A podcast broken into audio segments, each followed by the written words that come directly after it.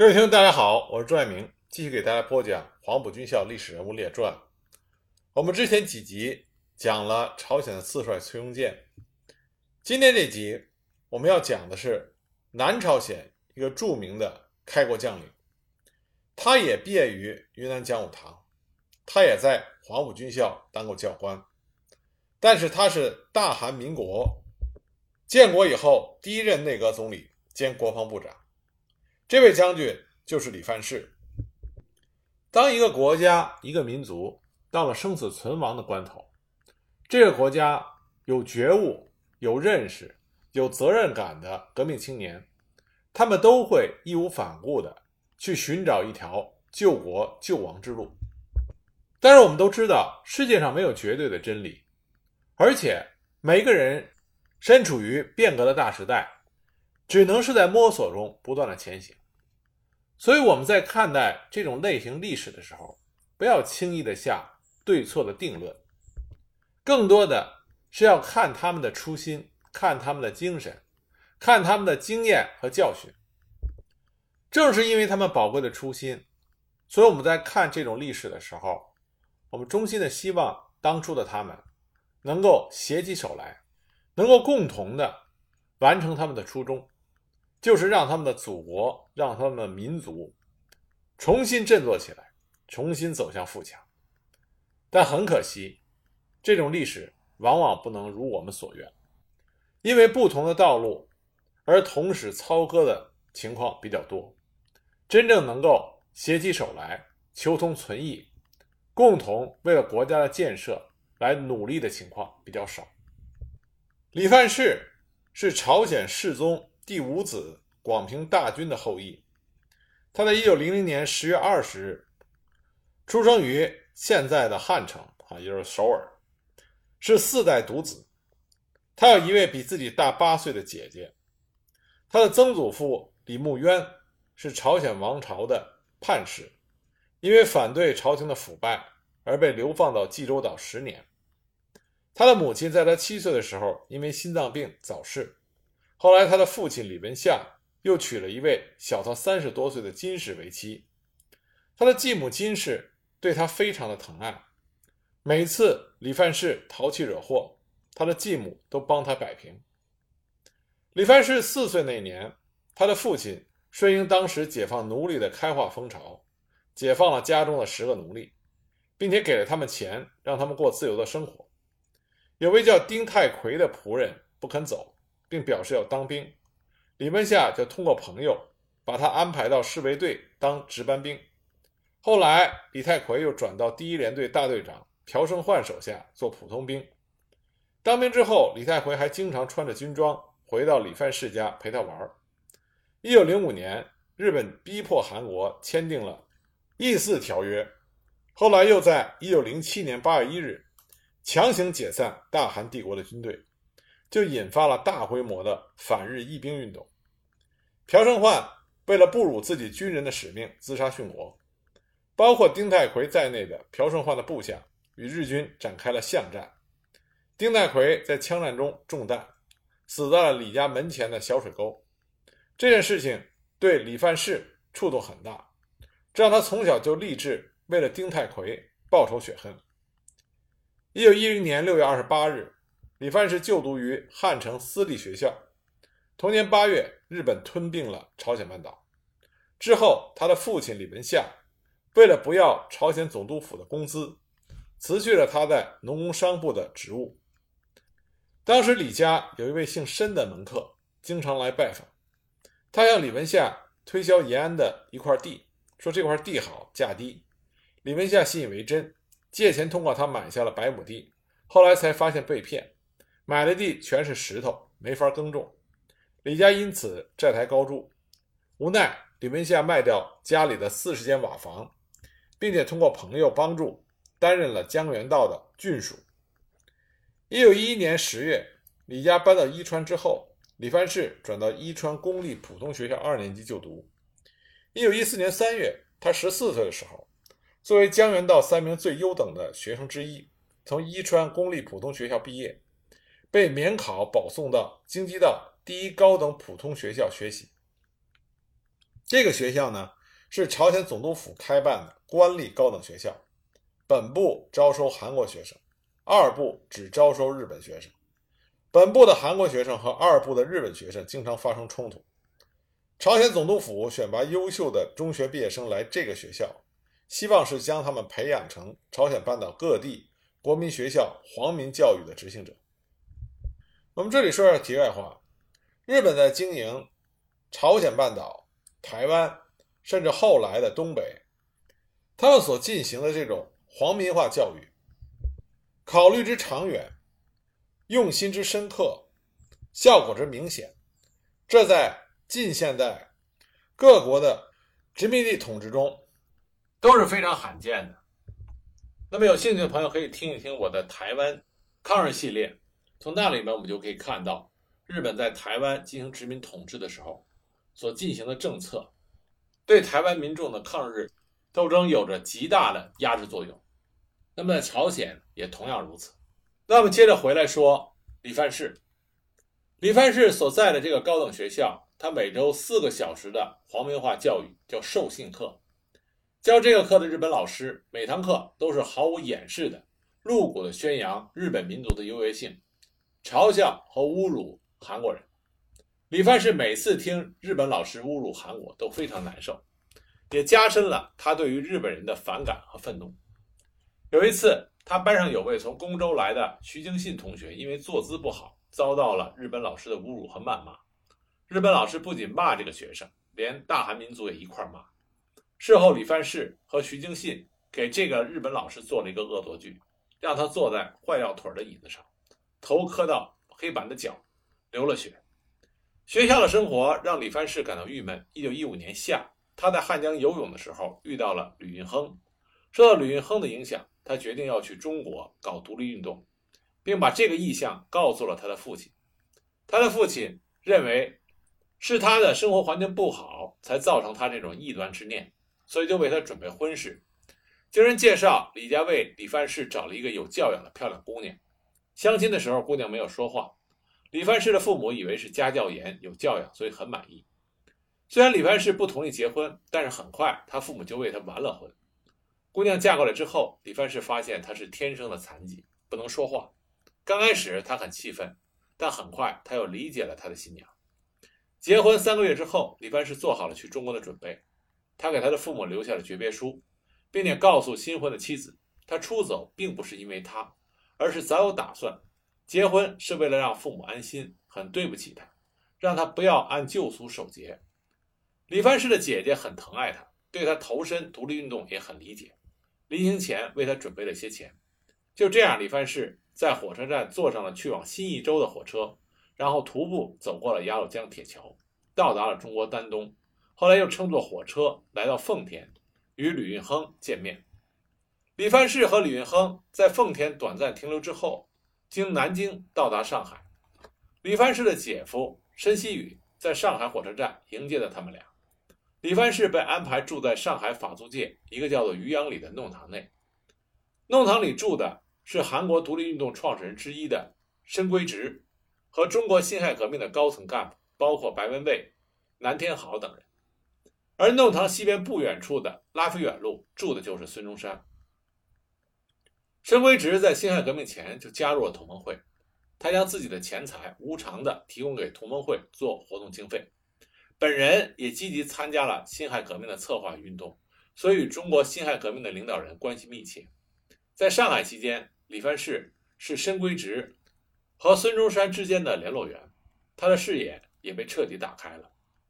在上海期间，申圭植给李范世请了一位姓杜的先生学习中文，后来又把他派到预备军官学校杭州体育学院学习了七到八个月。当时，申圭植和孙中山决定派几名韩国学生。到培养中国革命干部的云南陆军讲武堂学习，经过挑选，金世俊、裴天泽、金鼎、崔振四名韩国学生被选中。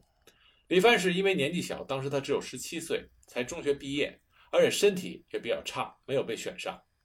但他拼命的争取，由于当时从家里带来的钱比较充足，他提出自费学习，并且资助另外四位学费不足的学生。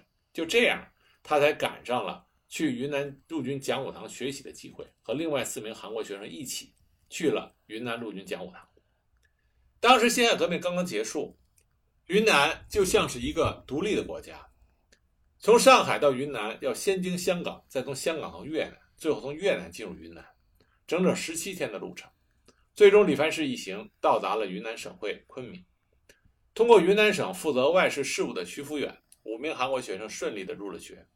由于当时的战争年代，外国人到中国的军事学校学习军事是不可能的，所以韩国学生都必须特别小心，要把自己当成中国人。由于年纪小，李范世虚报了两年的年龄，用假名李国根入了学。由于云南当时为了建立广东军政府、推翻北方军阀政府做准备。需要世界各国的支持与帮助，因此广东军政府积极招收在世界各地有影响的华侨子女，来到云南陆军讲武堂免费学习。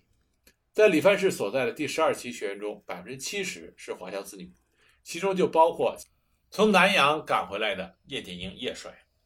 所以说，叶剑英叶帅和李范世两个人是同校同年级的同窗。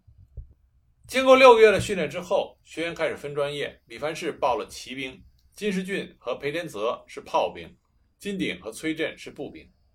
由于李凡世在中国时间不长，他的中文水平比较差，入学第一学期的学习成绩是在二百四十名学员中名列一百七十三名。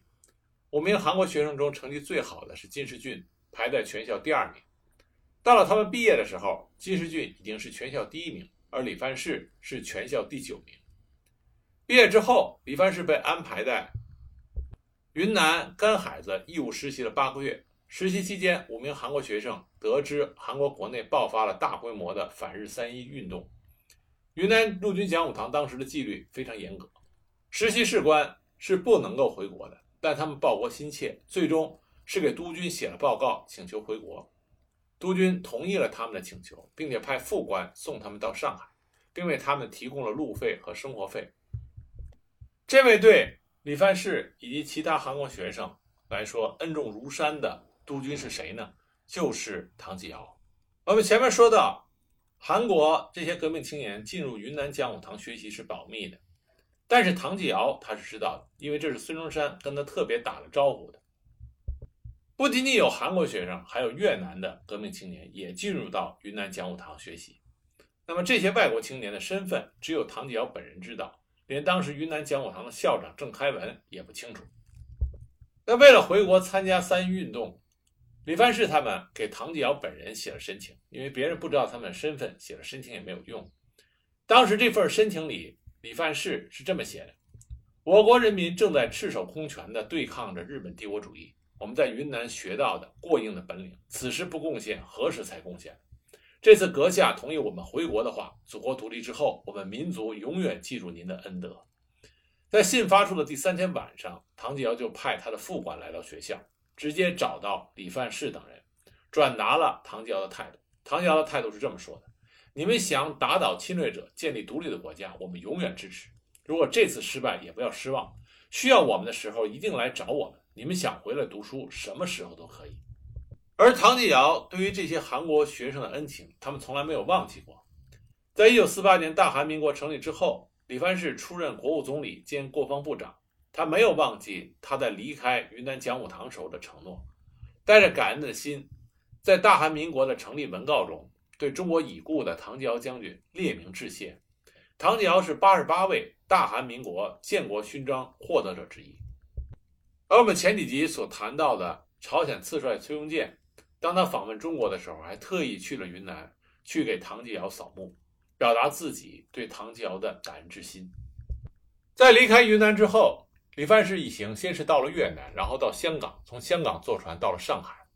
当时大韩民国上海临时政府已经处在一种很混乱的状态中，在上海逗留一段时间之后，金世俊、金鼎和裴天泽已经不再对去东北充满激情，而崔振则是要经过东北直接回国。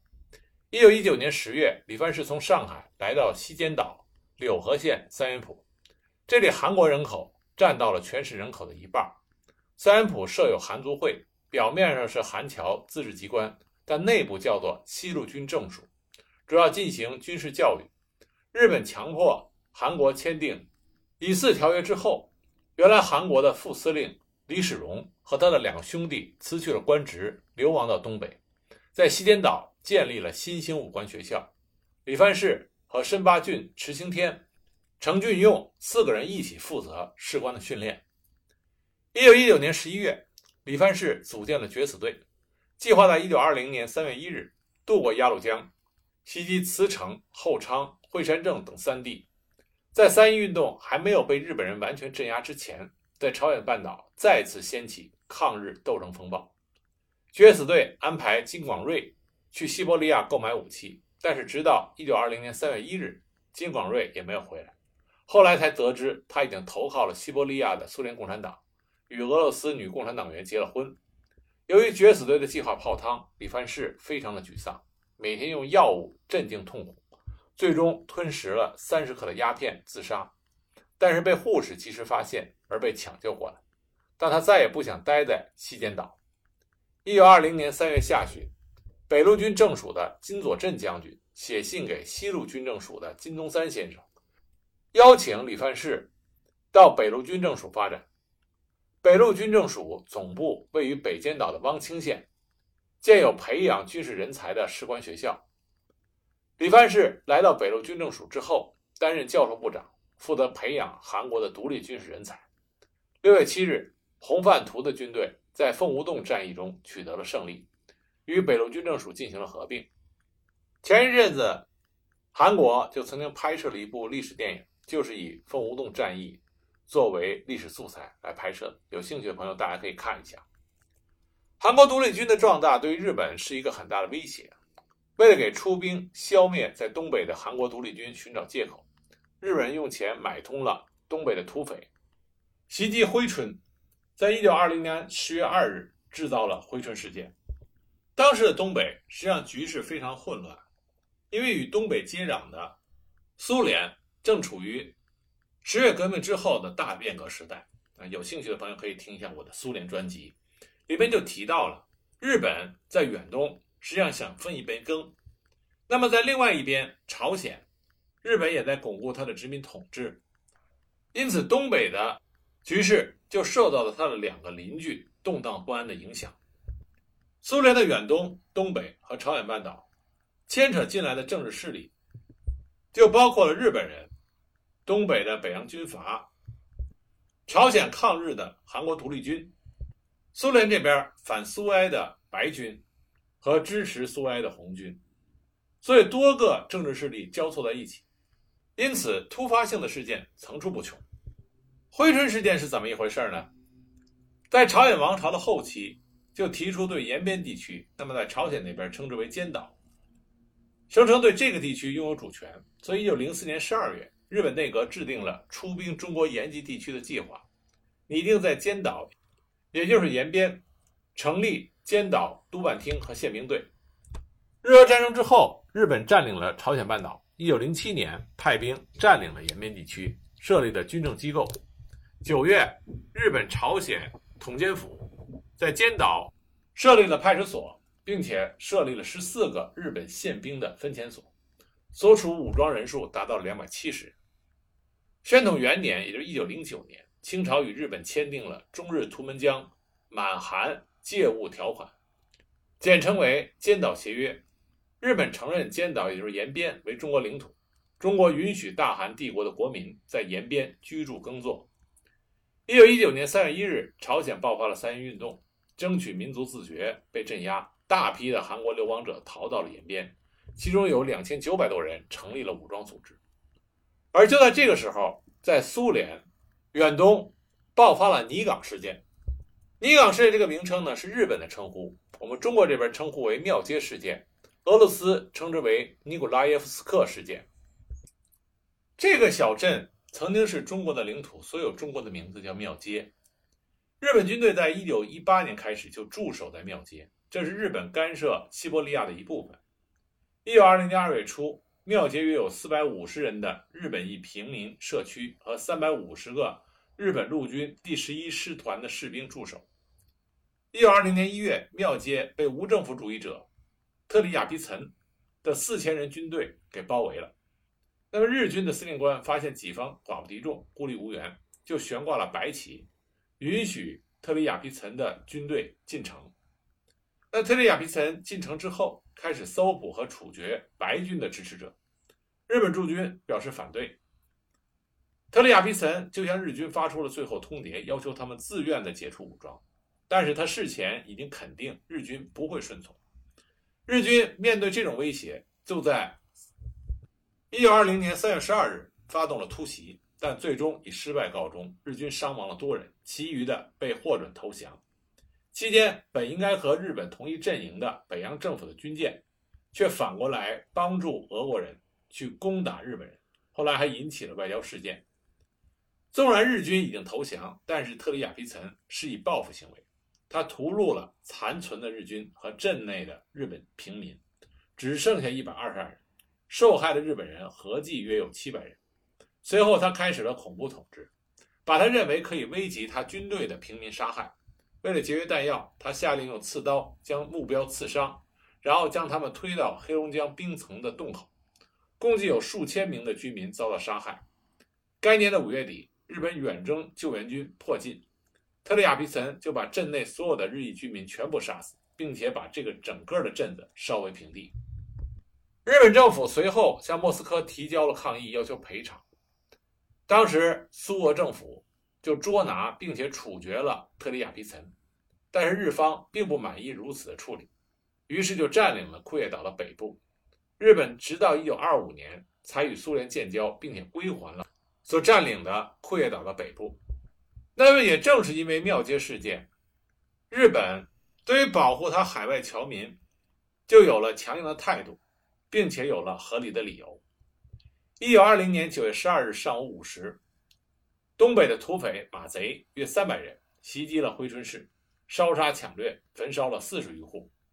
九月三十日，又有约五十名的土匪马贼袭击了珲春大荒沟，中国军队的工兵营驻地，夺取了武器，绑架军人。十月二日凌晨四时，珲春的四百名土匪马贼来袭，一路烧杀绑架，并且焚烧了日本驻珲春领事馆。这次事件打死中国人数十人，日本人二十名。朝鲜人数名，日本外务书布告中称，有多数韩俄过激派党，指的是苏俄红军、马贼及中国官兵扶持之华人，筹集成大队来袭珲春，指责中国军队守土不利，并且拿出遗弃在珲春的中国吉林工兵部分装备作为证据，只有部分的中国军人卷入珲春事件，于是，在十月五日派兵经朝鲜进入中国。占领了珲春城及附近各县，对在华的二十万朝鲜居民与学校教会进行了严格检查。朝鲜教徒安昌浩控诉日军焚烧韩人的住宅、学校，杀害教徒和华人两千余名。日本催促张作霖出兵会剿韩国独立军，但是北洋军阀政府和张作霖通过外交渠道向日本表示，在中国领土上的韩国独立军只能靠中国处理。北洋政府从奉天、吉林两省加派重兵到延吉各县，驱逐韩国独立军，以免落下口实。一九二一年二月，经过苏俄所属的远东共和国允许，韩国独立军进入到西伯利亚的南部，各派军队统一整编为高丽革命军。那么有调查发现，这些袭击珲春的土匪马贼所使用的枪械是日本的最新出品，所以呢，有推断。说这个事件源自于日本人收买马贼，让部分的马贼伪装成朝鲜独立军袭击珲春城。但是当时的局面非常的混乱，也可能有一批马贼是由日本人收买的。但后来参加袭击珲春的马贼和土匪，很多人是趁火打劫。但是也有朝鲜人趁这个机会营救了被囚的朝鲜反日人士。到了1920年末。在北洋政府的一再交涉下，日本答应撤兵，但保留其设置的日本警察署。那为了不给日本人口实，也为了平息这场事件，张作霖任命他的部下孟富德率领他的旅担任消灭韩国独立军的总司令。虽然日本当时是强国，但是中国人和韩国人对于日本人的怨恨是一致的。中国军队并不想消灭韩国独立军。孟富德通过与韩国独立军有联系的人。向各韩国独立军转达了不用武力镇压，请终止活动的消息。李范世所在的北路军政署当时正在努力培养四百八十名学生，并且加紧从西伯利亚购进武器，所以他们很难接受孟福德的建议。没过多久，中国军队就开始进驻北路军政署所在的十里坪附近。中国军队的出现，使得北路军政署处在一个比较尴尬的境地，因为这是中国领土，中国军队可以对韩国独立军随时开火，而韩国独立军却不能像对日本军那样对待中国军队。为此，金佐镇将军采取了将计就计的方法，变被动为主动。他让除少数人之外，其他的人都身着军装，并且全副武装。没有武器的，用木头做一支枪，用火熏黑，这样从远处看就像是真的。之后，战士们宰了四五头猪，做了丰盛的酒宴。一切准备好之后，北路军政署将中国军队所在的溪谷团团包围住。之后吹响了军号，举起了“中华民国陆军欢迎宴”的大标语。中国军队听到军号之后，才发现自己已经被团团包围了。这个时候，李范世与欢迎委员一起亲自到中国军队的司令部，向司令官发出了邀请。中国方面的司令官看到来者没有敌意，就好奇的想看看独立军的情况，就同意与李范世一起前往。北路军政署的正规装束让中国军官刮目相看，而且中国军官得知李范世毕业于云南陆军讲武堂以后，更加惊讶。紧接着，中国方面的军官就与金佐镇将军进行了坦诚的会谈，李范世当翻译。中国军官表示对韩国方面的处境很理解，认为不应该通过武力解决问题。他们提出带走几件不能用的武器，这样他们回去以后也有交代，说是把独立军赶走了。金佐镇对此很理解，马上爽快地答应了。中国军队还要求独立军撤出西大坡，但是这点金将军无法接受。两个人就这个问题进行了讨论，最终双方妥协达成了协议：独立军在一个月内搬出西大坡。